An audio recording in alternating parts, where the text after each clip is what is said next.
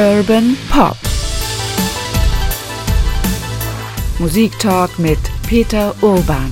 Dann gibt er dir die Hand und du siehst diese riesig langen Finger und, und dann fragt er dich nach dem Sternzeichen. Er ist Stier und so das zieht er wohl seine Schlüssel, wenn du wieder bist, ob du dann zusammenpasst, ob das ein gutes Gespräch wird oder nicht. Don't you worry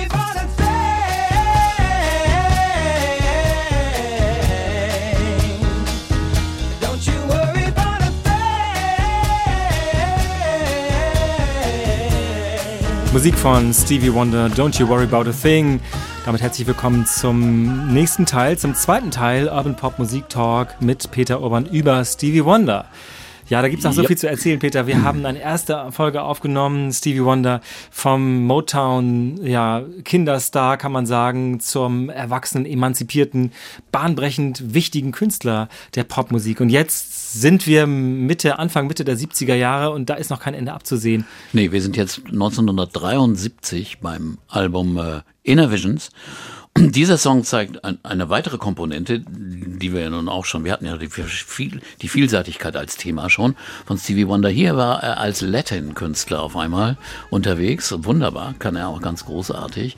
Dieser Song äh, Don't You Worry About a Thing, der am Ende sich wirklich auch so, so hoch dreht, also dass er beinahe abhebt, wie so ein Hubschrauber.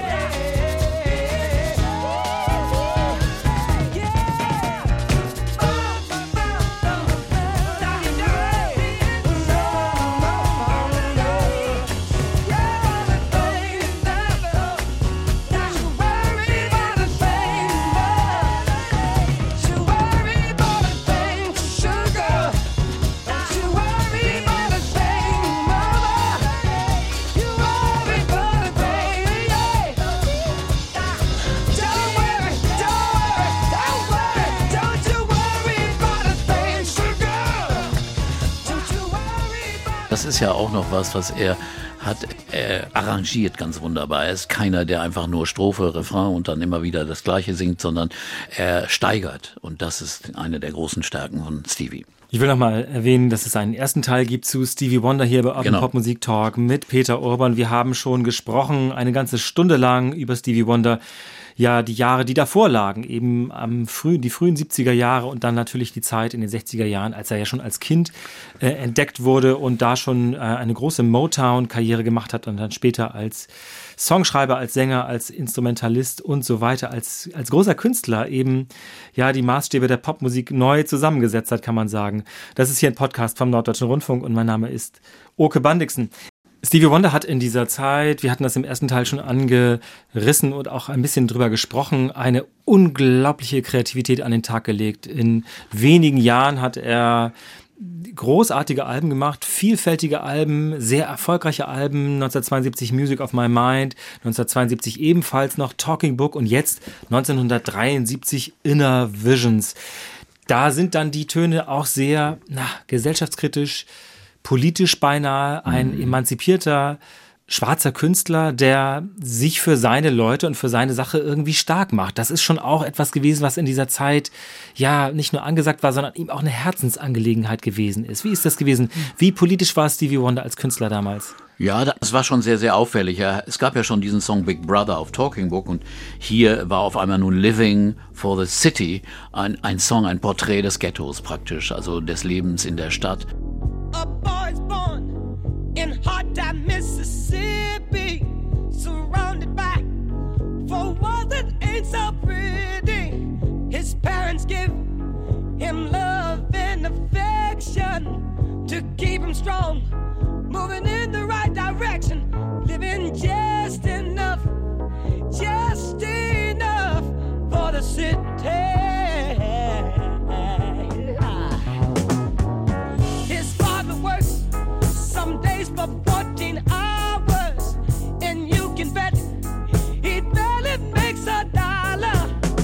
as mother goes, scrub the floors for me.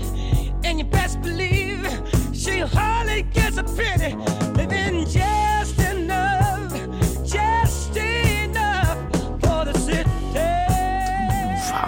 Überzeugend und wirklich aufrüttelnd damals. Das fand ich wirklich. Und es war auch ein prominenter Song, der also auch als Single rauskam und ein großer Hit war. Also er verschwand nicht so, nicht nur im, im gesamten Album, sondern er war prägnant und, und wirklich, wirklich führend auf diesem Album. Und das war schon bedeutend. Und dann gab es da noch andere Songs. Higher Ground heißt, äh, auch ist ein Song, der, der vielleicht religiöse Hintergründe hat. Also wir wollen auf eine höhere Ebene kommen. People.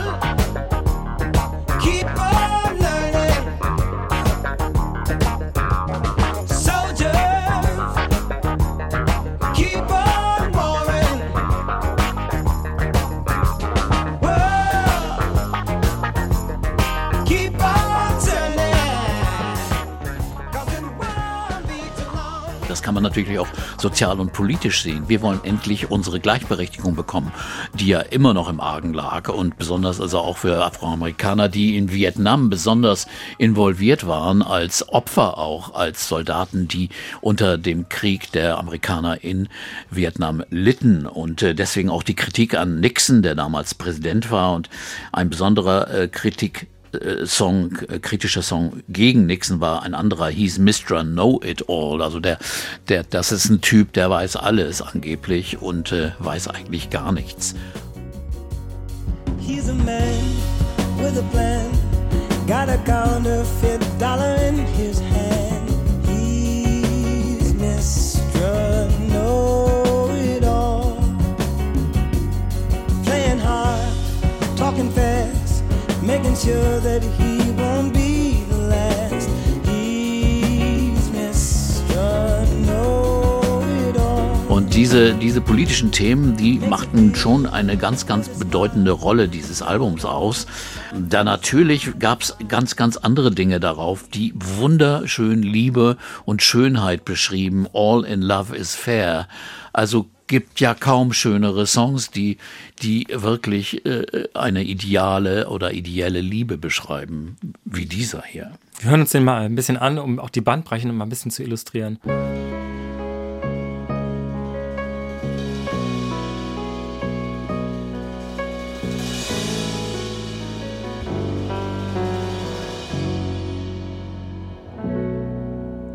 All is fair in love.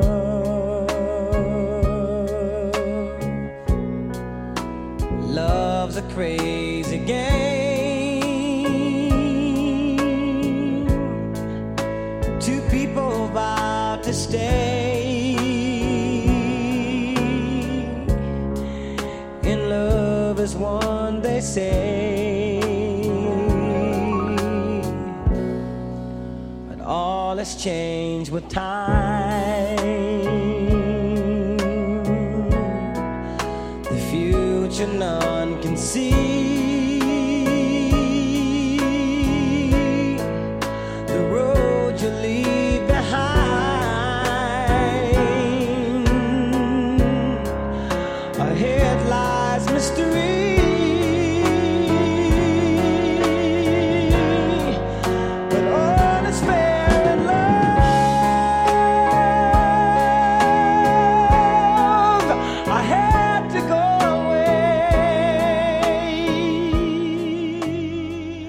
Auch im ersten Teil schon über den großen Einfluss und die großen Möglichkeiten durch die Synthesizer gesprochen, über Tonto, die beiden Tüftler, Techniker, die ihm bei der Produktion geholfen haben. Dieses klingt aber wahnsinnig warm und handgemacht. Das hat, man hat nicht das Gefühl, die Technik entfernt ihn vom Gefühl oder so. Nein, etwas. überhaupt nicht. Er ist ein wunderbarer Pianist, wie man hier hört. Und dieser Song ist einfach dafür gebaut, eben äh, am Piano gespielt zu werden mit einer kleinen Be Begleitung. Das ist genau richtig. Er hat immer noch seinen Geschmack behalten. Das ist ja oft bei Künstlern, die die technische Möglichkeiten bekommen, die dann die Grenze nicht mehr sehen, die die die Grenze zwischen zwischen äh, Übertreibung und und immer noch in der Mitte den goldenen Mittelweg zu suchen. Und das hat er immer brillant gemacht. Und äh, wir sollten unbedingt auch noch mal in Living for the City reinhören, weil das einen, einen solchen knackigen Groove auch hat, das also Sozialkritik hier verbindet mit mit intensiver Musik. Das ist ein Musterbeispiel, großartig.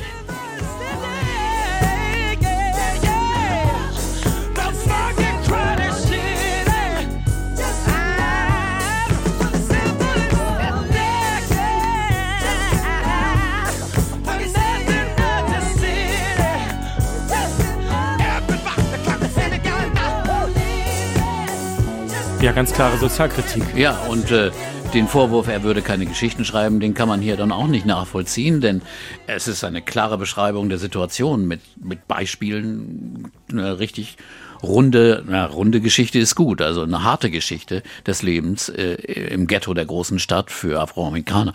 Also insofern, das ist äh, ein, seine Bandbreite wieder mal. Ich finde, das hat was geradezu Filmisches. Also Ja, man könnte sich genau. so vorstellen wie Musik aus Shaft damals zum Beispiel Ja. oder von, von Curtis Mayfield oder so. Beschreibung eines, ja, einer schwarzen Community, die kaum, von Menschen, die kaum über die Runden kommen, obwohl sie schuften Genau. und weil sie kaum äh, Aufstiegsmöglichkeiten haben und sowas.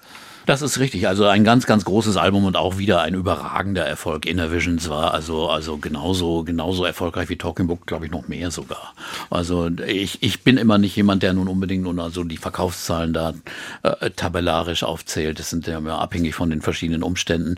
Prämiert wurde es, belohnt wurde es auch durch Grammys, genauso wie die Vorgänger und die Nachfolger in der Tat. Also Stevie war damals, wie gesagt, 23, mein Gott, und hat diesen, dieses Werk schon geschaffen. Wurde er damals in der Tat, also heute will man sagen, ja, das war das Maß aller Dinge, das sagt man aber auch leicht dahin. War das damals so? Wurde das damals so wahrgenommen, dass man sagte, so einen gibt's nicht nochmal? Oh schon, ich glaube schon, dass das viele, die dann in den Anfang der 70er Jahre Musik gemacht haben, ihn, ihn extrem wertgeschätzt haben.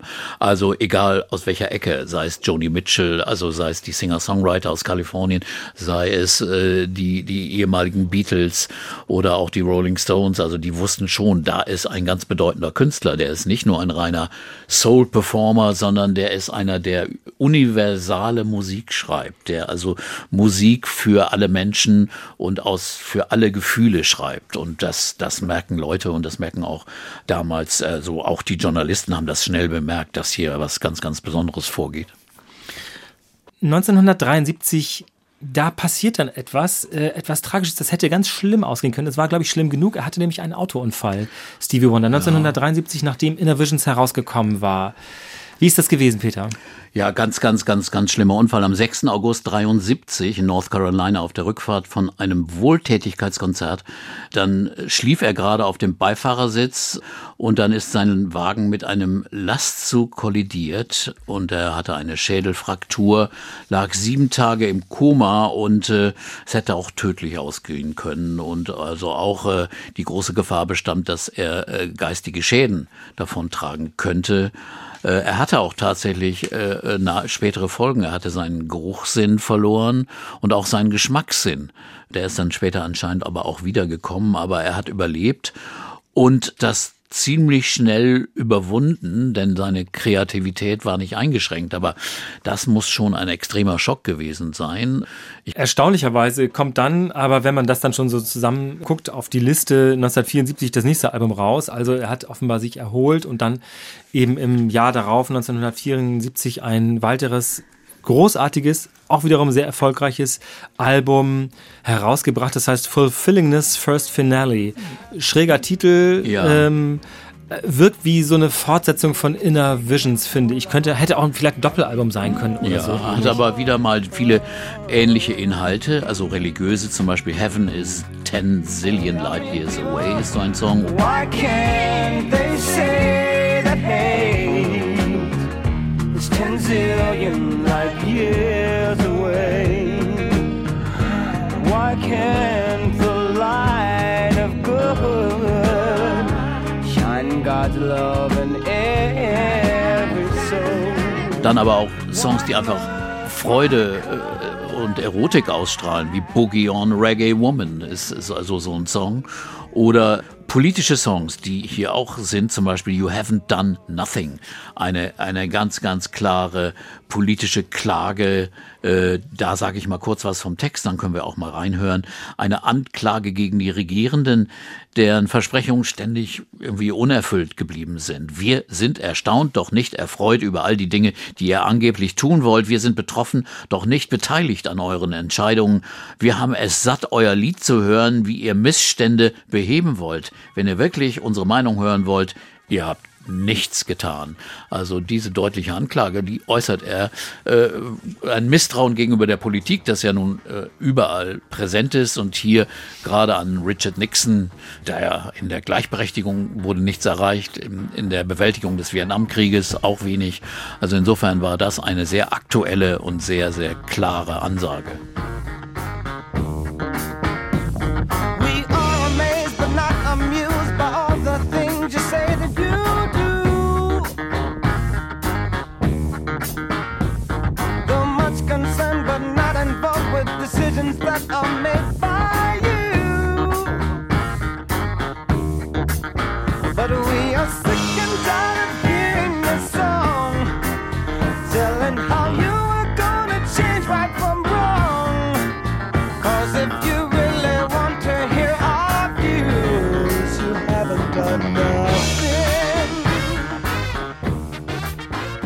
Wir hören schon wieder sein Lieblingsinstrument raus, Ja. wo man ja gar nicht sagen könnte, ich glaube, sein Lieblingsinstrument wäre alles, glaube ich. Ne? Der Schwarzwald jubelt schon wieder.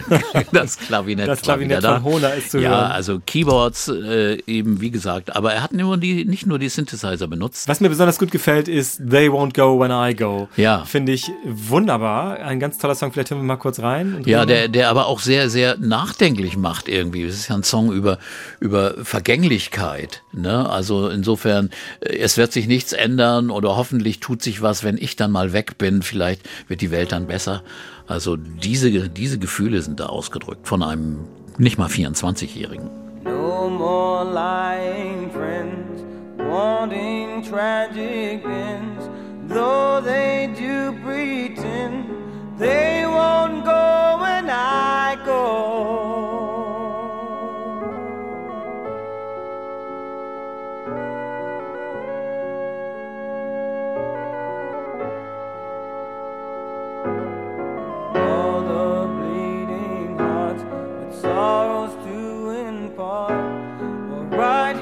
From the start, and they won't go when I go,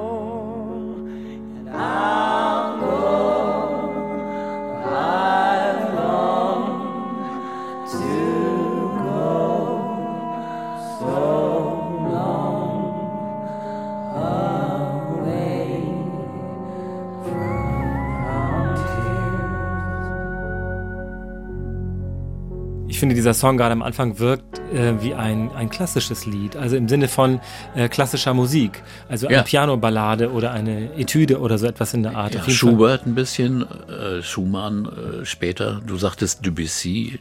Es wirkt auf jeden Fall Ja. so, als ob er auch da Geschichte aufnimmt und dann eben weiterträgt. Es wirkt natürlich sehr spirituell und man ahnt, ich weiß es nicht genau, dass das auch mit seinem Unfall womöglich eine Reflexion der eigenen Vergänglichkeit zu tun hat. In der Tat. Wer so etwas erlebt hat, womöglich. Mhm, das ist wohl wahr. Eins möchte ich noch nachtragen zu Living, äh, zu, zu Dings, You Haven't Done Nothing. Da gibt's einen, einen Begleitchor, der ganz äh, spektakulär war, nämlich Jackson 5.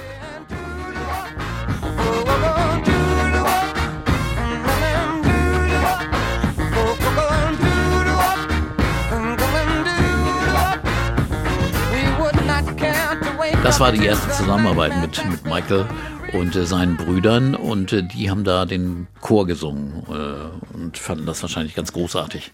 Mit dem großen Stevie, den sie ja alle auch schon verehrt hatten, glaube ich, der auch schon eine wichtige Rolle. Aber ist das nicht wieder so eine Motown-Connection? Wahrscheinlich schon. na, oder? logisch, das ist Motown, ja, das ist auch Motown und klar, dass das, äh, aber das nicht nur firmentechnisch oder firmenpolitisch ist, sondern hier auch, glaube ich, einfach auch ein Einfluss zu sehen ist. Ich bin sicher, dass Michael Jackson von Stevie sehr, sehr beeinflusst war. Wir haben dann äh, eine Situation im Jahre 1975, das ist fast schon ungewöhnlich. Da erscheint nämlich kein Album. Und es gibt die wunderbare Anekdote, dass bei der Grammy-Verleihung Anfang 1976 Paul Simon auf der Ja. Bühne steht und sich bedankt dafür bei Stevie Wonder, dass der kein Album rausgebracht hat, 1977, weil er dadurch eine Chance hatte, das Album des Jahres zu machen. Genau. Dadurch hat er dann sein Album, ich weiß gar nicht für welches Album es war, jedenfalls für eins seiner großen Alben, Soloalben. Das fand ich sehr, sehr lustig, in der Tat. Thanks to- to Stevie Wonder for not making an album last year. Das äh, ist ein schöner Satz. Und äh, mir fällt auch gerade auf, ich habe ja äh, äh, 74 in Bremen da Stevie Wonder gesehen. Das war ja wirklich knappes, na, ja, es war im Januar damals. Es war, es waren sieben Monate nach diesem Unfall. Also, wie, wie der Mann das gemacht hat, also hat sich dann unglaublich erholt. Das war schon außergewöhnlich. Er hat übrigens da in dem Konzert schon ein, zwei Songs von dem diesem Album, dem kommenden Album, äh, gespielt. Das habe ich kürzlich mal nachgecheckt. Ist also dann auch so eine Vorschau gewesen eigentlich. War ähm, Stevie Wonder in Europa äh, ebenso anerkannt und erfolgreich wie in den USA zu dieser Zeit? Ja, ich glaube schon. Also kommerziell war er garantiert in Amerika erfolgreicher, weil das Land einfach viel größer ist. Aber der gerade in, in, in England, in Frankreich, aber auch in Deutschland war der Erfolg erstaunlich groß. Also ich habe mal nachgeschaut, auch besonders in Paris, in Frankreich hat er so oft gespielt, da ist er schon als Kind gewesen. Äh, und äh, die Anerkennung war riesig und auch äh, in Großbritannien, wo ich öfters persönlich war und das auch mitbekommen habe, da hat er also eine mächtige Rolle gespielt mit seinen Alben und auch mit seinen früheren Hits. Großer Verehrer übrigens auch ja ähm, in dieser Zeit schon und auch schon davor, nehme ich mal stark an, ist Elton John, der Stevie Wonder sehr verehrt und die, der von dem folgenden Album, was jetzt dann kommt, im 1976 sagt, das ist das beste Album, das je gemacht wurde er habe immer, auch wenn er auf Reisen ist, immer ein Album, also immer eine, ich weiß ja nicht, ob Vinyl oder CD oder ob es dann wahrscheinlich doch elektronisch ist, also digital ist, immer ja. dieses Album dabei wie eine Hausapotheke oder sowas in ja, der Art. immer wenn es einem schlecht geht, muss man da mal reinhören, dann geht es einem besser. Das ist Songs in the Key of Life und das ist wirklich, also für mich auch damals und immer noch eines der großen, ganz großen Alben der Welt der Geschichte. Also das wird auch so bleiben, da bin ich ganz sicher. Auch allein durch diese ungewöhnliche Form, also ein Doppelalbum dann noch eine EP, äh, damals erschien es als natürlich noch auf Vinyl, ein wirklich großes Doppelalbum mit einem dicken Heft drin, also das Booklet, das da drin hat, hat viele Seiten, also es war ein richtiges Buch, das man bekam und äh, dazu eine Single mit mit vier Stücken, eine EP, äh, es waren glaube ich fünf oder sechs Stücke sogar auf dieser EP, ungewöhnlich. Dann sagte man, mein Gott, war der kreativ in dieser Zeit, deswegen hat es auch vielleicht ein, ein halbes Jahr länger gedauert. aber, aber mein Gott, das muss ihm nun wirklich zugestanden werden. Äh, es kam 76, wie gesagt, heraus und ist ein so bedeutendes Album. Davor muss man auch noch nun Folgendes nicht vergessen. Er hatte seinen Vertrag neu verlängert. Der war ausgelaufen, 75. Und da gab es auch Verhandlungen, vielleicht auch deswegen die Verzögerung, ob er dann nun wieder nochmal bei Tamla Motown unterschreiben würde. Und äh, da gab es lange zähe Verhandlungen. Am Ende kam raus, er bekam eine unendlich große Summe. Er bekam irgendwie 13 Millionen Dollar garantiert für sieben LPs. Das war damals wirklich ungehört und äh, der höchst dotierte Vertrag in der Popmusikgeschichte überhaupt. Also das war so der der Vorbereiter, der sagen wir mal, das äh, der erste Gang zu diesem Album. Das heißt, er hatte natürlich die komplette Freiheit. Er konnte entscheiden, wann und wie er wollte, wann er was veröffentlicht. Denn äh, er hatte ja dann seine Garantiesummen schon drin für die nächsten sieben Alben. Also insofern, er musste, äh, finanzielle Gründe gab es dann nicht mehr. Und dann hat er eben, diese Ernsthaftigkeit, die hat er nun auch zum Prinzip dieses Albums gemacht.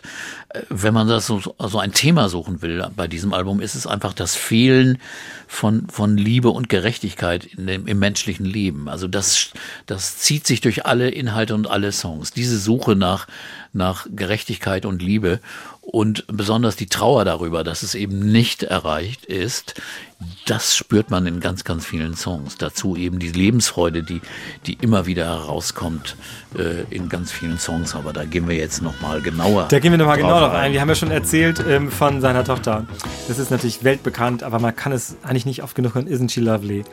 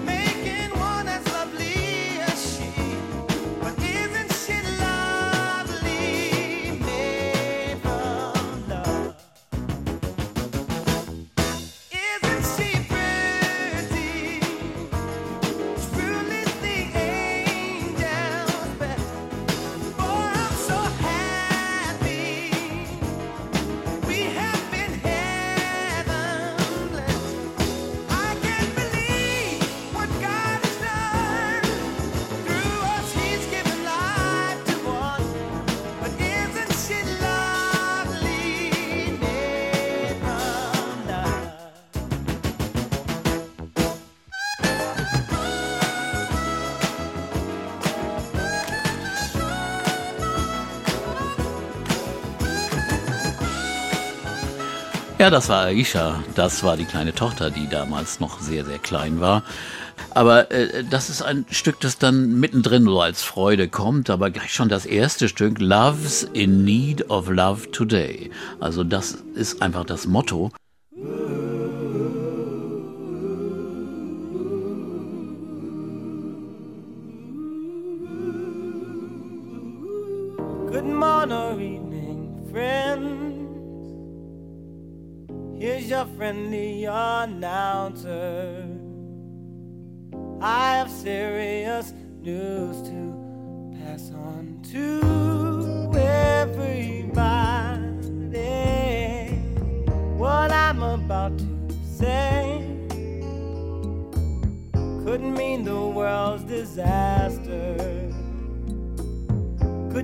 Your joy and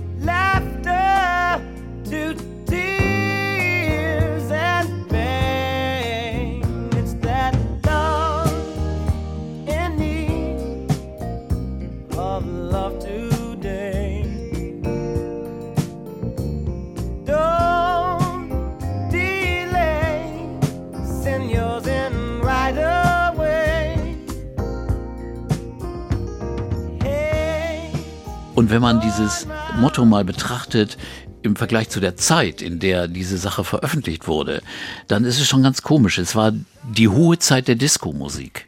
Das war 76. Das war also Musik, äh, wo, wo also natürlich ähm, viel getanzt wurde, ein bisschen alberne Musik gemacht wurde, wo, wo viele Superstars sich mehr mit ihren Drogengewohnheiten beschäftigten oder jemand äh, irgendwelche Tanzversionen machte von seinen Songs.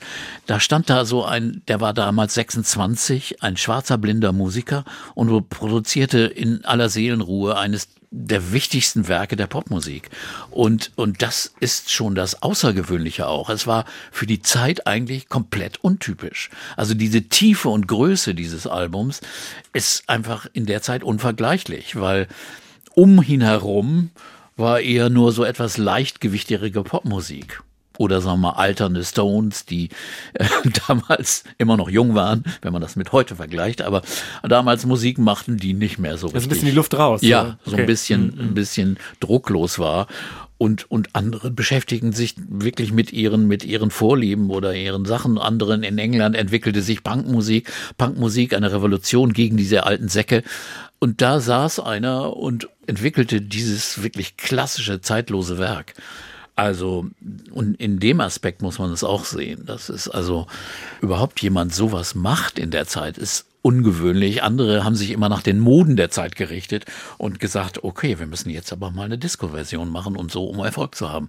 Daran hat dieser Mann überhaupt nicht gedacht. Es wirkt sehr konzentriert, finde ich immer noch. Ja. Es wirkt sehr konzentriert, e- egal in den verschiedenen Dingen, die da drauf sind, wirkt er immer ganz bei dem Song. Also was sozusagen der Song äh, benötigt, das macht er dann auch sowohl in Arrangement und wie er es auch singt. Also wir können ja vielleicht mal hintereinander uns an einmal Pastime Paradise und äh, von mir aus Sir Duke oder so. Das sind ja komplett unterschiedliche Nummern, die aber für sich äh, eine unglaubliche Stärke entwickelt haben. Vielleicht hören wir mal erst Pastime Paradise.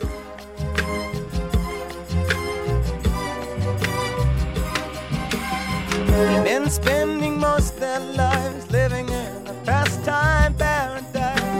Been spending most their lives living in pastime paradise. Been wasting most their time glorifying days long gone behind. Been wasting most their days in remembrance of ignorant soul dispraise. Tell me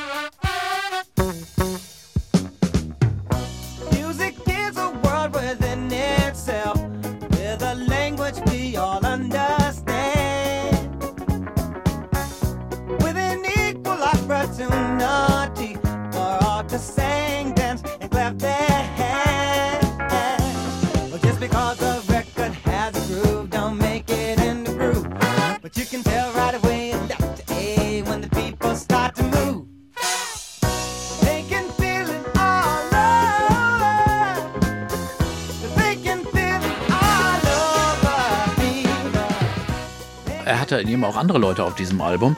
Zum Beispiel, also äh, Herbie Hancock spielt mit George Benson, äh, der Gitarrist Michael Zambello und so weiter. Und großartige Bläserarrangements. Und nun kommen wir zu Sir Duke. Das ist ja nun eine Hommage an die großen schwarzen Musiker, an Count Basie, an Sir Duke, an Louis Armstrong, Also an Duke, Duke Ellington. Duke Ellington, also an all diese großen Personen, Persönlichkeiten der Musikgeschichte. Und äh, das Ähnliche macht er dann auch noch in einem anderen Song, I Wish. I Wish ist eigentlich so eine Kindheitserinnerung, aber wenn man diese Bläserarrangements nimmt, dann könnten die aus einer Swing-Orchesteraufnahme von Count Basie klingen. Wunderbar diese verschiedenen äh, Musikstile zusammengefügt.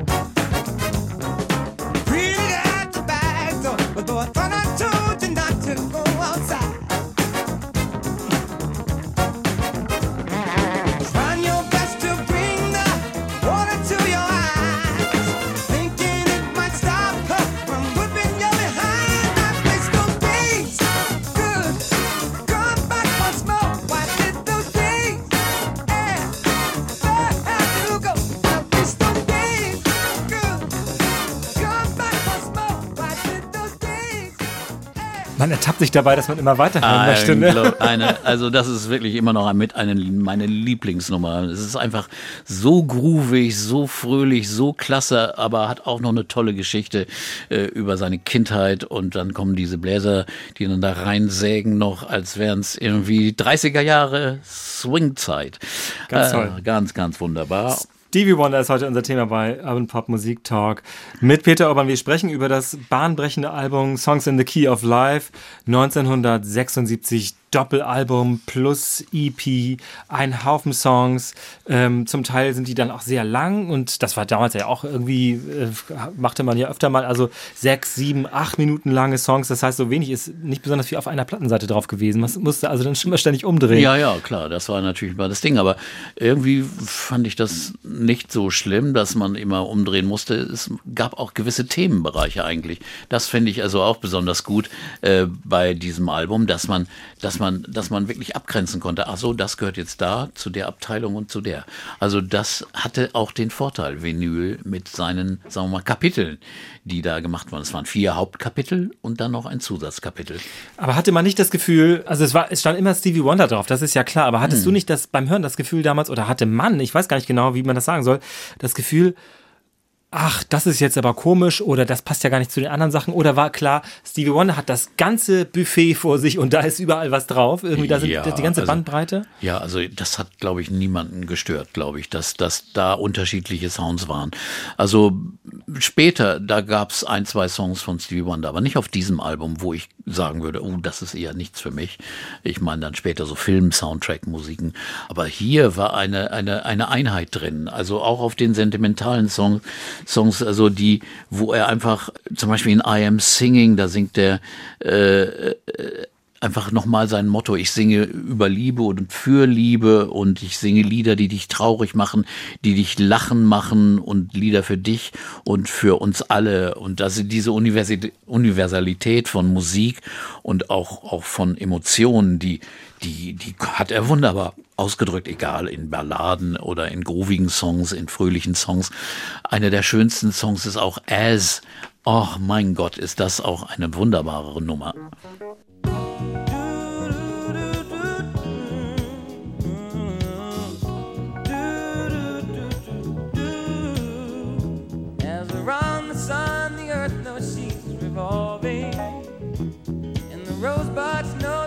blooming early May. Just as hate knows love's the cure, you can rest your mind assured that I'll be loving you always. Cause now I can't reveal the mystery of tomorrow, but in passing we'll grow older every day. Just as all that's born is new, do know what I say is true.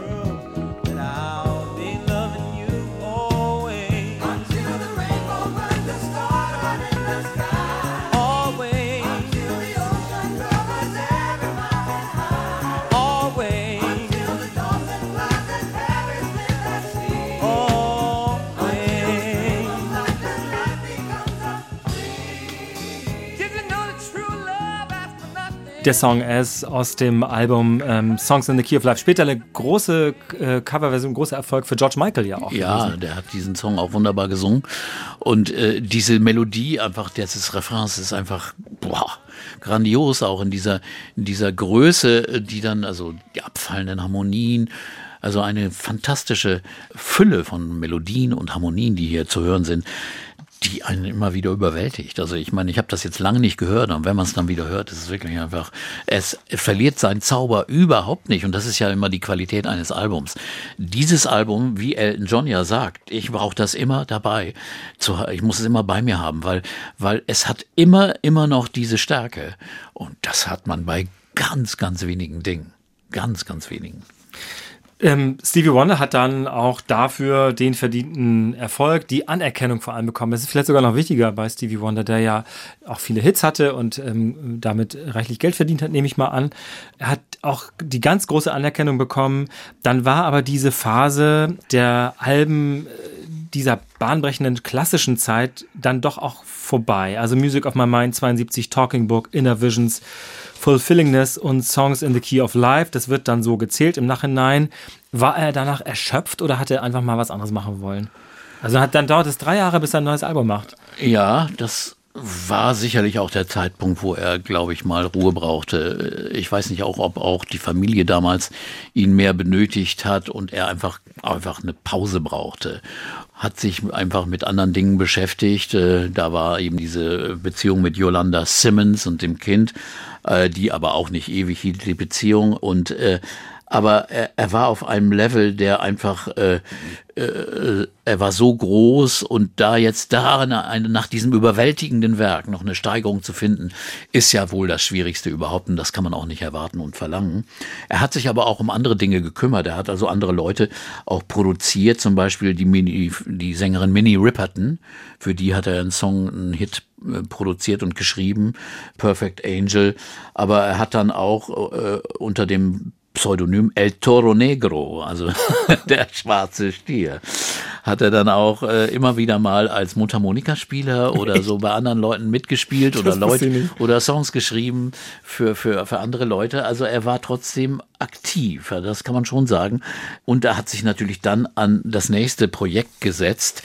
Äh, es klingt wirklich drei Jahre klingen viel, aber das war ein Projekt für einen Film, der aber irgendwie nie fertig geworden ist und äh, hieß dann, ähm, wie hieß er denn genau? Der Das- hieß, ähm, The Secret Life The of Secret Life of Plants. Und das Genau. Album heißt Stevie Wonders Journey Ja. Through the Secret Life of Plants.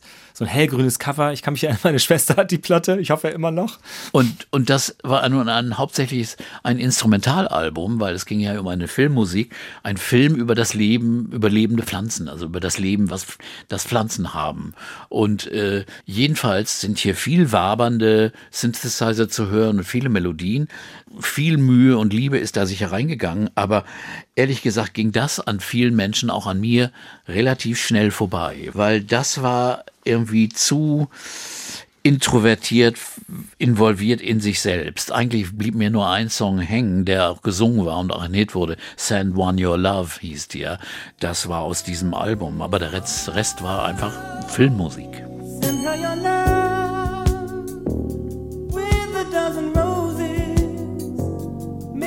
That she knows it with a flower from your heart. Show him your love. Don't hold back your feelings. You don't need a reason when it's straight from the heart. I've heard so many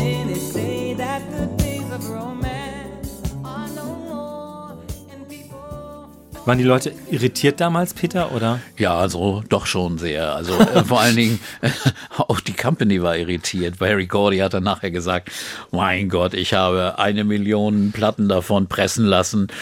100.000 hätte ich gebraucht, so viel hat es nämlich verkauft. Also 900.000 konnten wieder eingestampft werden. Also es war so ein, ein, ein vergleichbarer minderer Erfolg und, und es war sehr ambitioniert, sehr anspruchsvoll, aber absolut nicht verkäuflich. Also das hat die Leute dann doch überfordert. Und äh, das hat Stevie aber dann auch selbst schon begriffen. Er hat es schon auch, glaube ich, geahnt und hat sich dann aufs nächste Projekt geworfen, das dann 80 schon erschien. Also und da war er doch wieder aktiv, ging auch auf Tournee. Ich habe ihn da in London gesehen. Äh, da wurde dann dieses Album vorgestellt äh, in, einer, in einem fantastischen Konzert in der Wembley Arena. Da hat er drei Stunden lang gespielt und hat also einen dieser großen Hits nach dem anderen mit dem Publikum gesungen, die also auch, auch voll dabei waren. Also das war, das war ein unvergessliches Erlebnis. Das ähm, kann ich wirklich noch äh, wirklich fühle ich noch vor mir praktisch. Das äh, geht nicht so schnell weg. Und das war dann wieder mit mit seiner mit seiner Mit Band seiner mit großen, Wonder ja, ja, mit der großen Band und äh, mit großer Besetzung und so. Manchmal wurden die die Bläser von von Keyboards ersetzt. Mittlerweile war ja die Möglichkeit dann auch da. Äh, das hat er dann immer öfter gemacht, dass er nicht, nicht immer Bläser mitgenommen hat. Und äh, dann hat er eben dieses Album vorgestellt. Das war Hotter of Hotter Than July. Hotter Than July natürlich. Das war natürlich ein, ein Album, das wieder eigentlich zu alten Qualitäten ging. Oder wie fandst du das eigentlich? Ich fand das super. Ich, ich, ich muss fairerweise sagen, ich komme natürlich von einer anderen Perspektive, weil auch, die- ich sage es mal, weiß es so, wie es ist, meine große Schwester hatte diese Platte und deswegen habe ich die oft als Kind gehört. Auf diesem Album ist Happy Birthday drauf, da ist auch Master Blaster drauf. Es ist natürlich äh, ein bisschen mehr desselben. Das sind die ganzen Qualitäten, die Stevie Wonder auf den Alben davor auch hatte. Ja, Master Blaster fällt mir dabei sofort ein. Das hat so ein Reggae-Groove. Ja, ist natürlich auch ein Tribut an Bob Marley, den er wunderbar fand. Das war so ein, so ein Seelenverwandter für ihn, der also auch die Lebensfreude ausdrückte. Jamming, so heißt ja der zweite Untertitel von dieser Nummer und war natürlich äh, seine Version von Reggae, die er einfach einfach mal hier äh, auch jubilierend und freudig als Tribut für Bob Marley den Leuten zeigen wollte.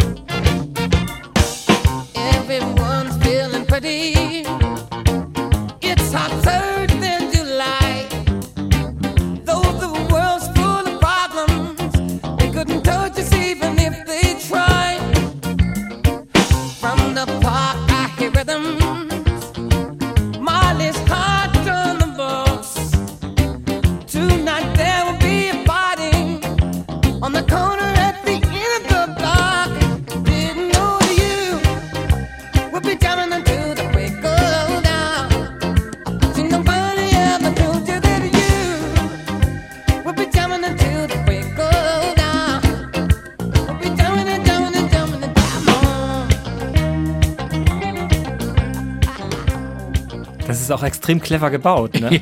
muss man echt sagen. Es dauert aber, bis er kommt. Ja, aber es, aber es ist extrem großartig zusammengesetzt, finde ich. Man könnte da quasi, das ist ja wie so ein Popkocher von alleine, weißt du, so, wo man die Einzelteile, die so zueinander Richtig, kommen, irgendwie. Das hat genau. sowas wie der Kollege das für uns für NDR viele, viele Jahre ähm, zusammengesetzt oder auseinandergenommen hat und wieder zusammengesetzt hat. Ja, und ich habe in einer Kritik nachgelesen zu Hotter Than July und zum Song Happy Birthday, der ja für viele Leute natürlich so ein Geburtstagslied ist, aber dass das quasi diese, auch diese Qualität von Stevie Wonder ist, eben eine, ein, ein, ein tolles, fröhliches Lied, ähm, das total ins Ohr geht, zu komponieren, zu, aufzunehmen, das aber eine politische Botschaft hat. Also sozusagen verschiedene Ebenen zu bespielen, weil das ja ein Song ist, Ja. der zu Ehren von Martin Luther King Ja. aufgenommen wurde. Genau, also er kriegt es wirklich wunderbar hin, die Botschaften in seinen Songs zu haben und trotzdem absolut fröhlich zu klingen. Also wie oft wird dieser Song einfach missbraucht eigentlich? Es ist ja kein Geburtstagslied, sondern es war Teil einer Kampagne, der sich Stevie Wonder wirklich ganz, ganz stark verschrieben hat.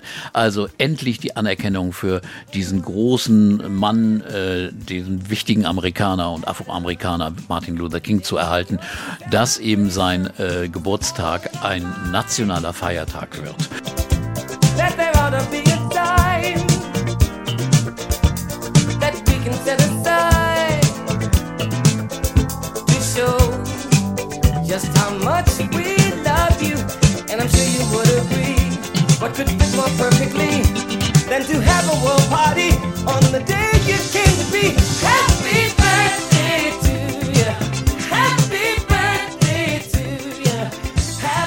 Und äh, dem hat er sich so verschrieben, hat also hier praktisch damit begonnen.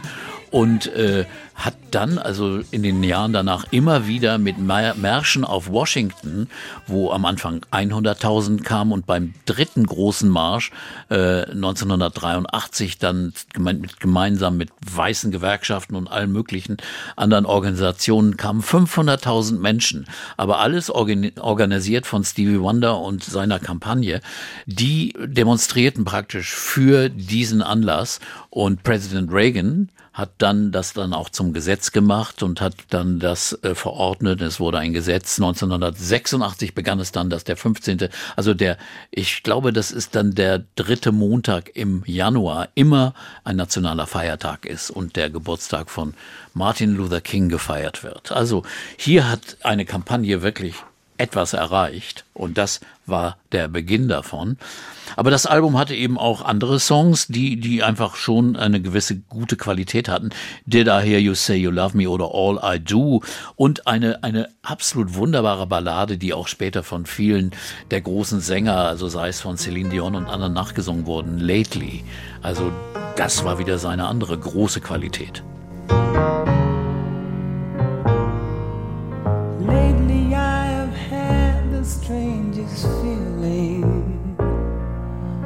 with no vivid reason here to find. Yet the thought of losing you's been hanging round my mind.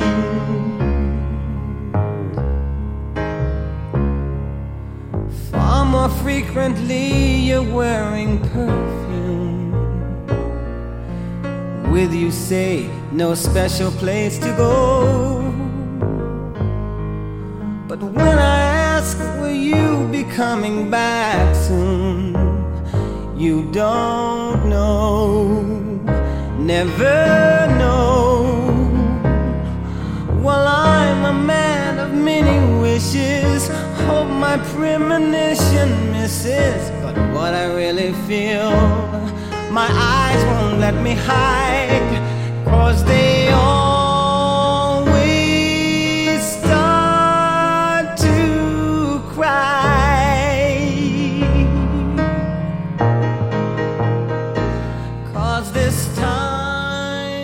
Ganz großartig. Er hätte auch als Balladenkomponist äh, ein schönes Lied nach dem anderen Ja, und vielleicht noch ein paar Musicals dazu. Ja, wer weiß. wäre auch gute, gute Idee eigentlich, Ja. finde ich. Ja, Stevie Wonder ist da nicht untätig. Es gibt dann 1982 ein weiteres Album, Musicarium heißt es. Das ist eine, eine Zusammenstellung, aber da gibt es auch ein paar neue Songs drauf. Aber das fand ich auch ungewöhnlich gut, weil er, er hat seine äh, Songs, seine Songs der 70er Jahre geordnet nach Themen und hat dann also die, die fröhlichen Songs und die politischen Songs immer je auf eine Seite getan und unten drunter hat er dann immer einen neuen Track, einen neuen Song äh, aufgenommen und äh, hier waren also wirklich tolle Songs dabei. Frontline ist ein Song, der einen sehr starken politischen Einland, äh, Inhalt hatte über das Schicksal eines Vietnam eines afroamerikanischen Vietnamsoldaten und eben andere Songs, die einfach großartig waren, wie zum Beispiel äh, eine Ballade, da ging es dann Ribbon in the Sky, wunderbare Liebesballade, oder eine, eine fröhliche Tanznummer, Do I Do, wo Dizzy Gillespie sogar, der große Jazz-Trompeter, ein Solo spielt.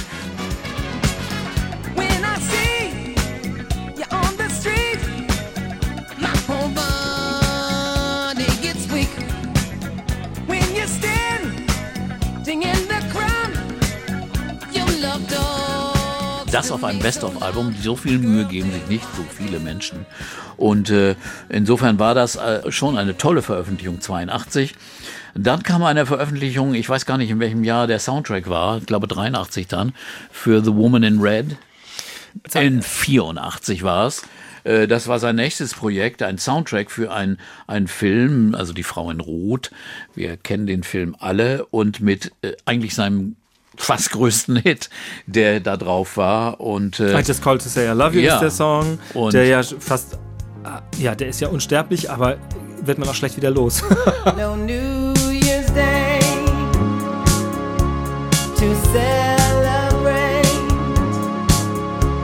No chocolate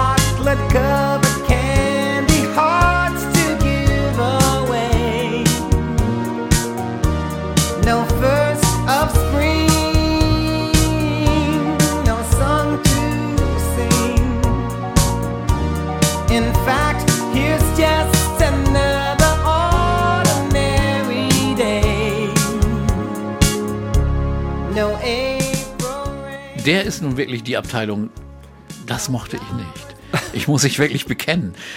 Das ist zwar immer noch ein großer Stevie Wonder Song, weil er Melodien schreiben kann, aber hier war mir das einfach, der Zweck war mir einfach zu, zu einfach. Also insofern heile ich nicht immer die Mittel. Nein, und es war in der Tat äh, ein großer, großer Hit. Ähm, er hat dafür auch einen Oscar bekommen. Er kommt, es gibt ja eine Oscar-Kategorie Ja. für den besten Filmsong und für den besten Soundtrack. Und da er war er der erste bekommen. Afroamerikaner, das ist ja auch immer so, äh, äh, der, der so einen Oscar erhalten hat für diese Musik. Äh, das gab es vorher auch nicht. to say I love you. I just called to say how much I care. I just called to say I love you. And I mean it from the bottom of my heart. Er hat selbst 2007 noch gesagt in einem Konzert, äh, dass das immer noch ein Thema ist, dass hier Ungleichheit herrscht zwischen Schwarz und Weiß und äh, zwischen Arm und Reich und dass die Welt immer noch genauso ist. Und das kann einen schon deprimieren, in der Tat. In dieser Zeit kommt ja ein Mann ins Pop-Geschehen, na sagen wir mal, der war schon lange da, aber der kommt, kommt dann zu Superstar ihren, und zwar Michael Jackson mit dem Album Thriller. Vorher schon Off the Wall, da hat er mit Michael ja mit Stevie Wonder zusammengearbeitet und vorher hatten wir schon erzählt, hast du schon erzählt, mit den Jackson 5 in den 70er Jahren, also die kannten sich auch. Michael Jackson, wissen wir alle, wurde eben mit Quincy Jones Hilfe mit Thriller zu einem mega Superstar, der ja auch sehr groovy war und wo dann im Grunde schon ein bisschen egal war, ist das schwarze Musik, ist das weiße Musik, das war Popmusik, das war dann auf einmal, ja, doch State of the Art, muss, muss man ja sagen, hat das ein bisschen, klingt blöd, aber Stevie Wonder abgelöst, kann man sagen? Ist das dann die normale Entwicklung womöglich oder ist das schwierig, das zu vergleichen überhaupt? Ich glaube, ich würde es gar nicht vergleichen. Also diese Kombination, da hast du sehr recht, hat er perfektioniert zwischen weißer Rockmusik und Pop, äh, weißem Pop und ein paar schwarzen, groovigen Soul-Einflüssen, die ja immer im Rhythmus, im Groove noch drin waren. Also Quincy Jones als Produzent, aber auch hier ganz wichtig. Allein als Sänger ist, glaube ich, die Bandbreite von Stevie Wonder so un unendlich viel größer. Von, von Tiefe bis zur Höhe, von Intensität, von Emotionalität bis zu, zu, zu Exzess. Das würde ich nun gar nicht vergleichen. Und auch inhaltlich, mir fehlt bei, bei Michael Jackson einfach die philosophische, die politische, auch die sozialkritische Ebene komplett. Also äh, bei Stevie war immer die Geschichte der Afroamerikaner involviert. Man spürte das immer. Hier war jemand, der in die Geschichte zurückgeht und daraus seine Schlüssel für heute zieht. Also Gleichberechtigung zu schaffen oder Ungerechtigkeiten anzuprangern war immer ein Thema für Stevie und das findest du ja bei Michael Jackson eigentlich gar nicht. Eigentlich nicht so richtig, nee, das ist dann eher sehr oberflächlich, ne? Michael Jackson hat das sicher anerkannt und auch die Verbindung war eng. Später hat ja Michael Jackson auch bei einem Song von Stevie, ich glaube es war 87, bei Get It mitgesungen. Auf Characters, ja. Genau, Hm, ja. Also insofern, äh, Stevie war in dieser Zeit ja eher als, als, als Musiker, als Partner sehr aktiv. Äh, Da gibt's zum Beispiel ja das Duett mit Paul McCartney, Ebony and Ivory. People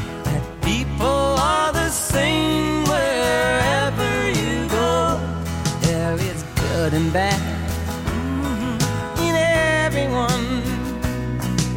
We learn to live when we learn to give each other what we need to survive. Ich dachte eigentlich immer, das wäre ein Lied, das Stevie mitkomponiert hätte. Nein, das ist ein reiner Paul McCartney-Song. Und äh, aber was ich besser oder in, wirklich auch effektiver fand, war That's What Friends Are For. Also diese großartige Nummer mit diesen anderen Künstlern. Diane Warwick und Gladys Knight Gladys und Knight, Elton John. Elton ja. John, die, die äh, für die AIDS-Hilfe war. Und das fand ich also einfach wirklich ein fantastisches Quartett. Unheimlich emotional für einen richtig guten Zweck. And I never thought I'd feel this way.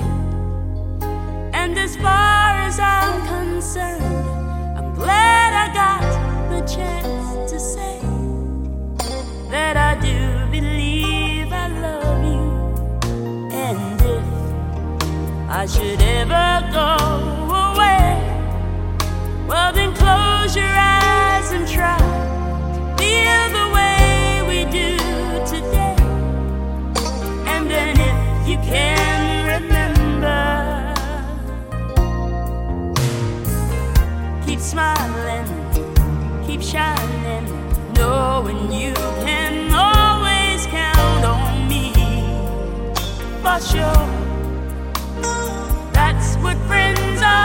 Man findet dann immer wieder, ich habe das in der Tat bei uns im Musikarchiv, da kann man natürlich mit einer Suchmaske eingeben, äh, Stevie Wonder, und dann findet man sehr viele, nicht nur jetzt gecoverte Lieder, die andere Leute also von ihm aufgenommen haben, sondern auch, wo er mal irgendwie Mundharmonika spielt Ja, oder wo er mitgeschrieben extrem. hat oder so.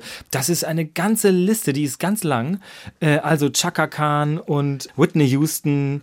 Elton John bei Too Low for Zero, I guess that's what I call it, The Blues, da ist er drauf. Äh, Gerade in den 80er Jahren ist es eine riesige Liste. Ich habe mir das auch mal angekreuzt. Ja, Chaka Khan hast du gesagt, Eurythmics hatten wir schon erwähnt, There Must Be an Angel, da spielt er Mundharmonika drauf. Ja, aber das ist eine, eine tolle Geschichte, finde ich. Ich habe das nachgelesen bei Dave Stewart, der gesagt hat, er musste sehr lange, wie Paul McCartney übrigens auch auf Stevie Wonder warten, der offenbar andere, na sagen wir mal, Vorstellungen von Pünktlichkeit hat als andere Menschen. Also sie haben bis nachts um eins auf meinem Studio gewartet und dann haben sie gesagt, der kommt wohl nicht mehr. Also obwohl sie verabredet waren. Annie Lennox hatte die Idee, weil sie den sehr verehrt ähm, und hat gesagt, äh, Stevie, könntest du das Solo spielen? Und dann ist der morgens um vier gekommen und die waren schon im Bett und haben gesagt, hier könntet ihr wieder kommen. Und dann hat er genau eine Fassung aufgenommen, dieses überschwänglichen Mundharmonika-Solos. Und dann haben sie gesagt, vielleicht könnten wir noch eine zweite aufnehmen. Und er hat gesagt, nee, eigentlich nicht. Also weil das Nee. im Grunde, Ja, das so- war, er wusste, das ist es. So ein Künstler ist das, ja. Genau, der kann das auf den Punkt so machen.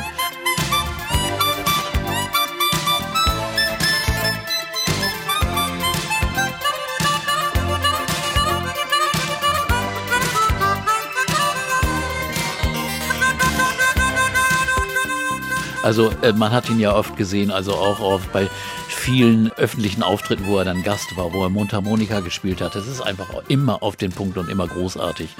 Und äh, äh, später äh, bei Sting hat er noch gespielt. Also er wird ja später dann auch oft als Persönlichkeit gerne genommen, also auch bei Beerdigungen, bei Whitney Houston, bei Aretha Franklin, bei diesen großen Anlässen ist immer Stevie Wonder dabei und er findet immer einen treffenden Song. Also in seiner Repertoirebreite ist so viel drin, dass er, äh, egal was er singt, es stimmt, es passt, es hat einen würdigen Anlass und es, es, es trifft die Emotionen des Moments und das ist einfach, einfach großartig. Also er hat es auch getan bei USA for Africa, da hat er mitgesungen, dann hat er aber nicht bei Live Aid teilgenommen. Was ich nicht so genau verstehe, ich kenne die Hintergründe auch nicht, aber das kann auch Management oder einfach Organisationsgründe gehabt haben. Vielleicht war er mit etwas anderem beschäftigt und, und diesen Aufwand zu machen, nach Philadelphia zu fahren oder nach London und dann diesen Auftritt zu machen. Es gibt eine andere Geschichte, äh, 88 ist er dann beim Mandela, Mandela-Konzert gewesen in London. Da ist leider was wirklich Trauriges passiert. Er sollte einen großen Set-Slot haben, also mit mehreren Songs, aber dann ist sein Keyboard kaputt gegangen, dieses Synthesizer-Keyboard, das er da benutzt hat und ohne dass er da nicht auftreten wollte. Und es wurde nun versucht, ein anderes herzubekommen. Es gab aber von diesem Keyboard kein anderes in London. Trat Tracy Chapman nochmal auf, was ihrer Karriere extrem geholfen hat. Ja, ich erinnere mich daran, dass es mehrfach, mehrfach wurde sie da so dazwischen Ne? Genau, geschoben. wurde reingeschoben. Und, und er ist dann später noch aufgetreten, hat aber dann nur einen Song gesungen und I just called to say I love you. Äh, nur den und das war's dann. Also das, das war dann eigentlich nicht so schön und auch seiner Größe und Würde nicht gemäß. Aber äh, das war die Technik an dem Tag. Ich habe bei ähm, Herbie Hancock, den hatten wir schon erwähnt, beim, beim ähm, Songs in the Key of Life nachgelesen, dass Stevie Wonder extrem immer wieder auf der Suche war nach neuer Technik, geradezu hungrig nach neuen Einflüssen, nach neuen elektronischen Möglichkeiten. Wir haben schon mal gesprochen, ich glaube bei Kate Bush, über diesen Fairlight. Ist das ein Computer gewesen? Wie war das doch gleich noch? Den Peter Gabriel in Großbritannien hatte, offenbar hatte Herbie Hancock auch einen. Und Er Stevie Wonder hatte auch einen. Einer offenbar. der ersten Sampler, wo man Naturgeräusche einspielen konnte und die dann in, in Musikwellen verwandten konnte. Man konnte damit spielen dann. Also auf dem Keyboard konnte man die dann verwenden, rhythmisch oder auch in Melodien verarbeiten. Und jeden Sound, den du den du haben wolltest, konntest du da einspielen und der wurde dann benutzt.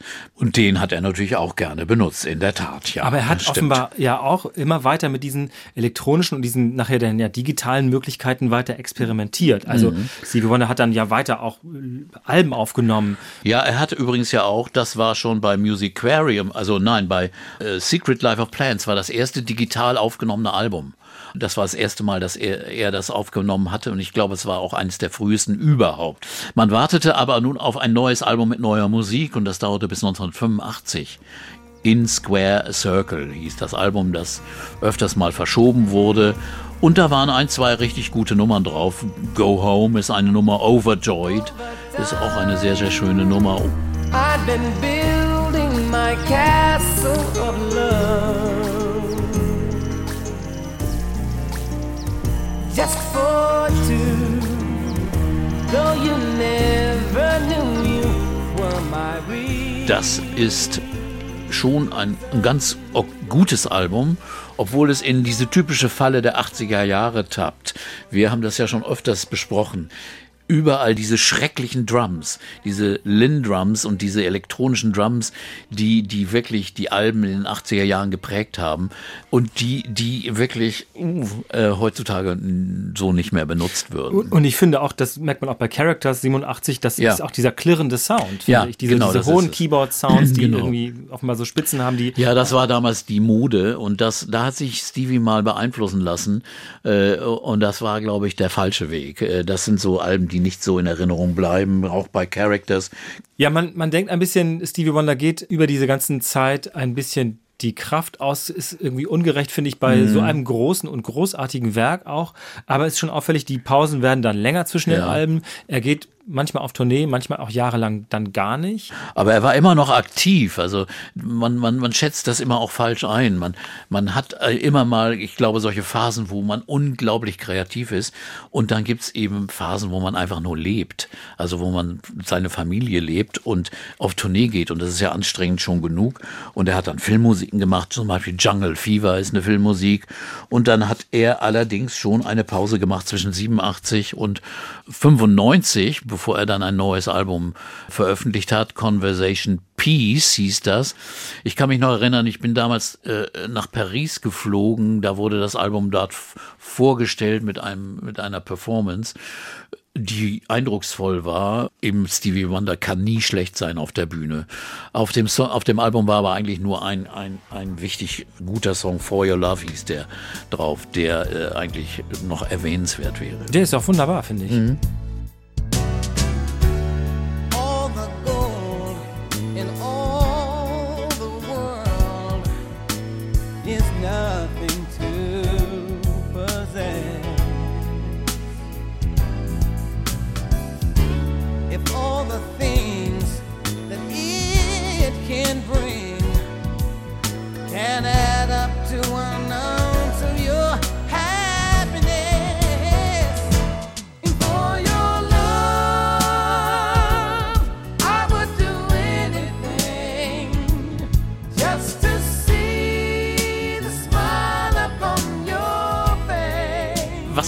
Einfällt, ist, äh, er hat sich ja sein Leben auch gar nicht so verändert. Also die Musik wird ja immer noch extrem wichtig für ihn gewesen sein.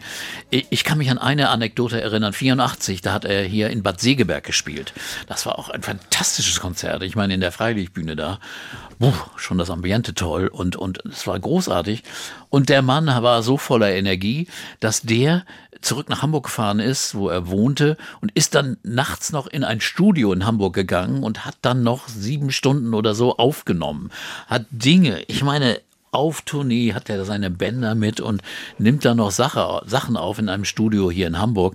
Also der hört einfach nicht auf. Nachdem er dann ein großes Konzert von zweieinhalb Stunden gespielt hatte, macht er das noch. Und das wird er auch so weiter getrieben haben. Nur es erschienen nicht mehr so viele Werke, weil er sich wohl selbst auch klar war, es hat nicht alles die Größe und Qualität. Äh, Man hat ja auch einen Anspruch, ne, will nicht unbedingt. Äh, das war bei Elton John ja so, dass der so viele Alben rausgebracht hat, dass man schon gedacht hat, warum macht er das?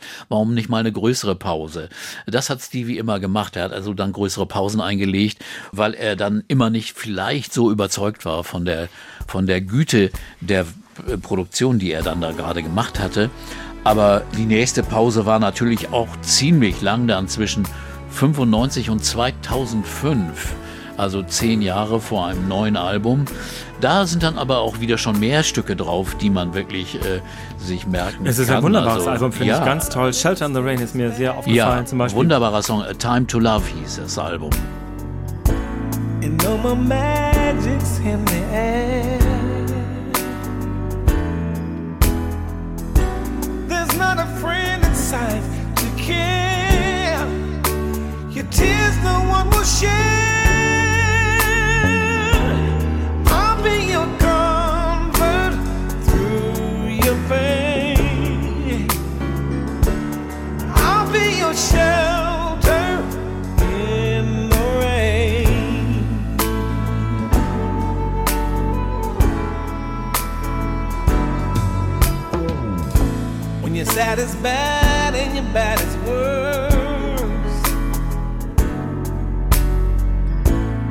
there's no who to turn to first. When you've done everything you can, no one's there to take your hand.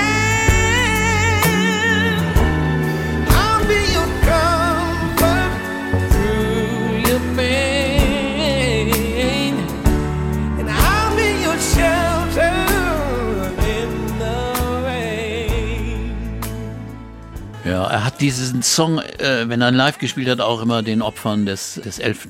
September gewidmet.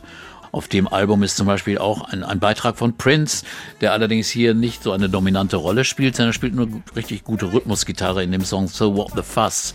Äh, das äh, ist, äh, und En Vogue, En Vogue, dieses Frauentrio singt dann auch noch mit. Das ist ja auch eine Ehrerbietung von dieser Generation, oder? Ja, genau. Und äh, da kann man schon sehen, dass also Prince äh, hat Stevie Wonder verehrt. Also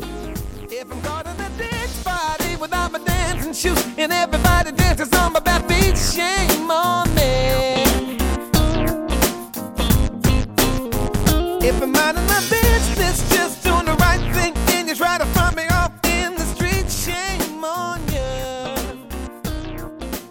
Stevie hat schon erkannt, was für ein großer Künstler das war. Also dass äh, auch, auch gegenseitig diese Anerkennung war. Er scheint in der Tat auch äh, extrem beliebt zu sein. Ja. Also nicht nur, weil er so großartige Musik geschaffen hat, sondern weil er auch ein sehr netter Mann sein muss, ein sehr na, kooperativer Mann, also vom zu spät kommen mal abgesehen, Mhm. muss es sehr viel Spaß machen, mit ihm zusammen zu sein, einfach, oder? Ja, er ist sehr lustig. Also ich habe ihn kennengelernt, also in, in Berlin, das war, ich bin nicht genau sicher in welchem Jahr, es war irgendwo so Anfang der 90er. Da, da war er für irgendeine Vorstellung, äh, war er in Berlin und dann wurde man vorgestellt, dann konnte man kurz mit ihm reden und äh, äh, er hat immer diese, diese einnehmende Art, Leute kennenzulernen. Also äh, als Blinder äh, wird man ja oft betastet. Also er, man, man tastet, er tastet sich den Kontakt zu anderen Menschen. Und das hat Stevie also ständig gemacht. Du hast ihm nicht die Hand gegeben, sondern er hat dir erstmal die Arme gefühlt und, und was für ein Mensch du bist. Das hat er schon erkannt. Und das, das hat er weitlich äh, gemacht. Also und, und hat eine positive Energie verstrahlt. Äh, das war wirklich beeindruckend und, und hat immer gel laut gelacht, war also ein, ein unheimlich fröhlicher auch sehr, witz, Gesprächspartner. sehr witziger Mann ist er ja. Sehr, sehr witzig, schlagfertig. Und äh, also das war schon echt beeindruckend. Ein riesiger Mann, der auch damals schon ein bisschen korpulenter wurde. Also ein, und dann, dann gibt er dir die Hand und du siehst diese riesig langen Finger und, und, und, und, und, und dann fragt er dich nach dem Sternzeichen. Das ist dann auch die Symbolik. Er ist Stier und so, das zieht er wohl seine Schlüssel, wenn du wieder bist, ob du dann zusammenpasst, ob das ein gutes Gespräch wird oder nicht. Aber schon ein sehr, sehr beeindruckender Mann, meine Güte. Äh, Der also auch immer, wenn er hier war, er war immer wieder in Deutschland auch auf Tournee, relativ oft, auch in den 2000er Jahren und hat dann große Konzerte gespielt und hat die auch im Stadtpark hier im Hamburger Stadtpark hat er gespielt und die Leute für sich eingenommen und jeder kann diese Lieder mitsingen und weiß die, man findet gleich eine warme, äh, positive Ebene und das hast du nicht bei so vielen Künstlern, ehrlich gesagt. Ja, aber das ist natürlich beeindruckend, wenn jemand auch auf in so einen Fundus äh, langen kann und dann hat Mhm. er sofort die, die Leute beisammen. Das ist schon toll. Ich habe dann äh, nachgelesen, dass er sehr viele Jahre dann nicht oder einige Jahre, sagen wir mal, nicht auf Tournee gegangen ist, weil seine Mutter verstorben ist, die offenbar eine sehr Ja. prägende Person in seinem Leben gewesen ist. Genau, die ist 2005, glaube ich, verstorben. Genau 2007 ist er dann auf Tournee gegangen und da hat er dann auch immer Songs für seine Mutter gespielt. Und das war wohl sehr bewegend auch immer für ihn. Die ganz, ganz wichtig, die Persönlichkeit eigentlich war in seinem Leben Lula. May Hardaway wurde auch eben auch dann hoch geehrt. Das sind ja die Preise, die man dann gewinnt, den Gershwin-Preis, den dann Pr Pr Präsident Obama hat ihn dann geehrt, äh, hat er hohe Anerkennung. Obama hat auch mal erzählt, er hätte seine Frau ohne Stevie Wonder gar nicht kennengelernt, weil, weil er wusste, dass äh, Michelle mit Stevie Wonder liebte und das hat äh, Barack dann ganz geschickt ausgenutzt und, und hat das dann als, als Kontakt. Der konnte ihn ja auch mal ehren. genau, und den Polar Musikpreis in Stockholm in Schweden hat er bekommen und äh, er hat bei Obamas Amtseinführung gesungen und hat ihn unterstützt und er ist jemand, der, der geehrt ist und immer präsent ist. Ich erwähnte ja schon die großen Beerdigungen, wo er als äh, Gast auch bei Michael Jacksons Trauerfeier war er und hat dort bewegend gesungen. Und er ist aber immer noch engagiert. Das zeigte sich dann 2020 in der Black Lives Matter Bewegung. Und da hat er dann zwei neue Songs aufgenommen, nachdem er jahrelang nichts aufgenommen und veröf also veröffentlicht hatte und hat die veröffentlicht 2020 und zwar die beiden Songs Where's Our Love Song. Das ist äh, einfach ein Lied, der so um den Verlust von Liebe wieder mal sich dreht. Das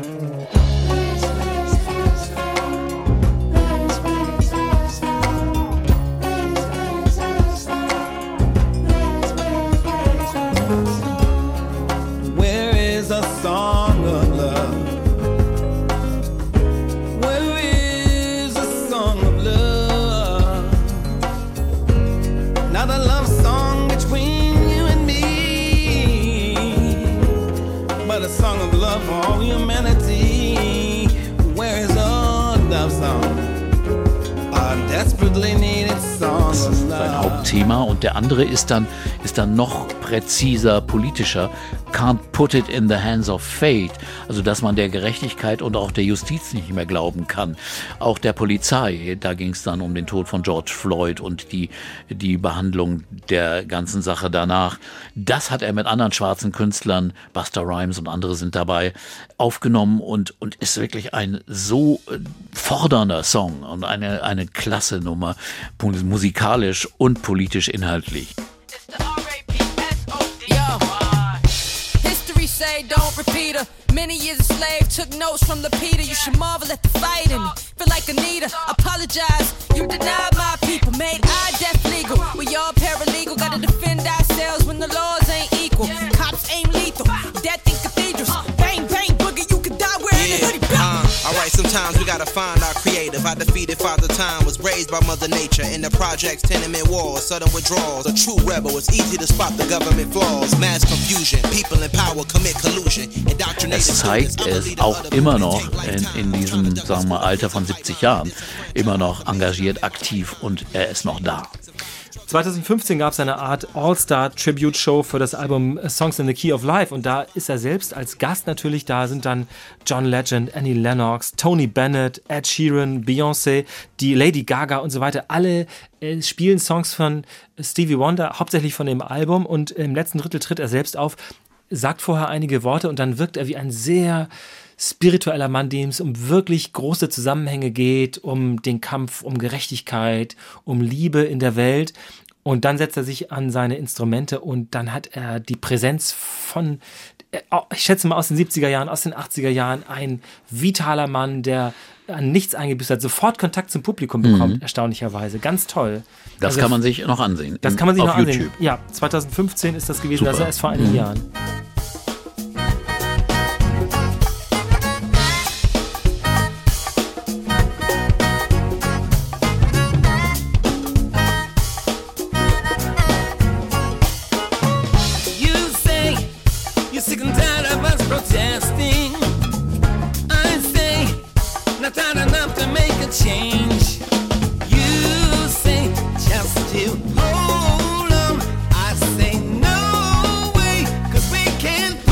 Also ich weiß nicht, ob wir noch ein Album von ihm erwarten können, aber hinter da, hin und, hier und da, wie eben zu diesen Songs 2020, immer noch ein Beitrag.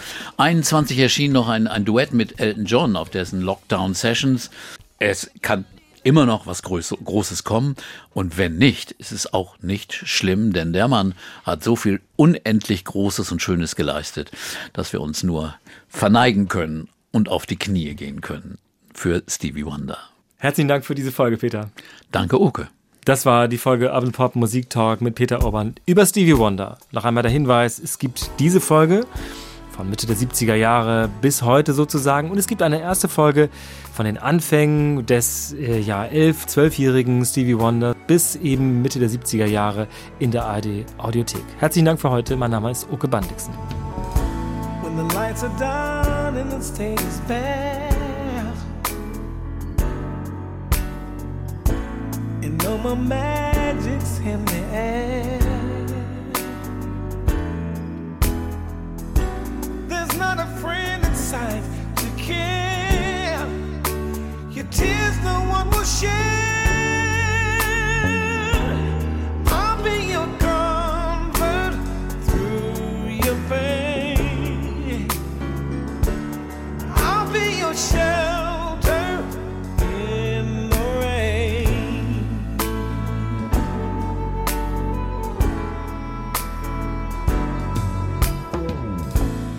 sad is bad and your bad is worse. And there's no who to turn to first. When you've done it.